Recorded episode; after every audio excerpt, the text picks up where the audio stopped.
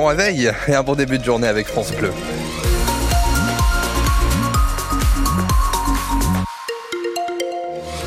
Il est 6h en ce mercredi 21 février. L'actualité donc avec vous Dimitri Imbert. Tout d'abord la météo, ça va donner quoi ce matin? Si vous avez bien profité du beau temps hier, eh bien c'est fini. Retour des nuages aujourd'hui toute la journée. La pluie, elle n'arrivera que tard. Ce soir on perd quelques degrés ce matin entre moins 1 sur le Haut-Doubs et 4 degrés en pleine. Mais on atteindra quand même les 13 cet après-midi à Besançon, 12 à Vesoul comme à Pontarlier. Et ce matin avant de prendre la route, préparez-vous à devoir euh, gratter un peu les, les pare-brises. Sinon sur les routes, il n'y a pas de difficulté particulière à vous euh, signaler. S'il vient se passer quoi que ce soit, vous restez évidemment nos yeux euh, sur les routes de la région avec tous vos appels à chaque instant. À la une, euh, cette action coup de poing des producteurs de lait cette nuit en Haute-Saône. Ça s'est passé à Valroy-le-Bois. Une trentaine d'exploitants des jeunes agriculteurs, la FDSEA et la Fédération départementale des producteurs laitiers ont intercepté un camion de lait destiné à Lactalis. Ils l'ont vidé pour transférer le lait dans leur propre camion.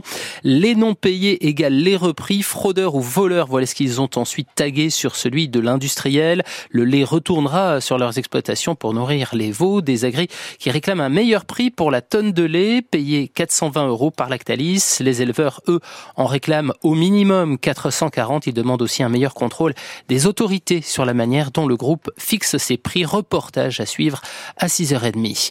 En attendant, à trois jours du début du salon de l'agriculture, le gouvernement essaie de calmer la colère. Emmanuel Macron a reçu hier après-midi la FNSEA et les jeunes agriculteurs à l'Elysée.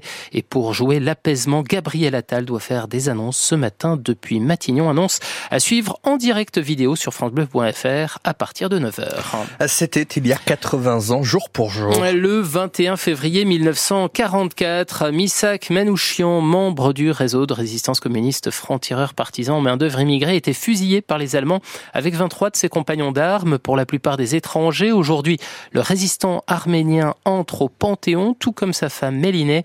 À Besançon, une cérémonie d'hommage est prévue à 17h30 ce soir, place du 8 septembre. Un hommage organisé par le Parti communiste du Doubs et la ville de Besançon.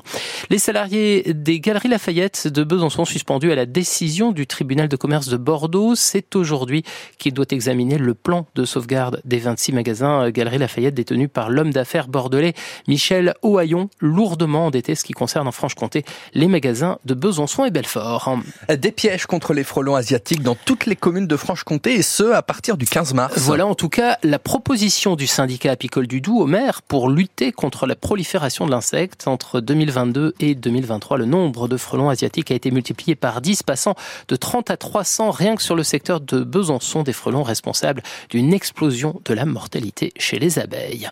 Et puis suite et fin aujourd'hui des huitièmes de finale allée de la Ligue des Champions, le FC Porto reçoit Arsenal et Naples, le FC Barcelone à 21h. Hier, le finaliste de l'an dernier, l'Inter Milan, a battu l'Atlético de Madrid sur le score de 1 à 0, match marqué par la sortie sur blessure des deux internationaux français, Marcus Thuram côté Inter et Antoine Griezmann côté Atlético.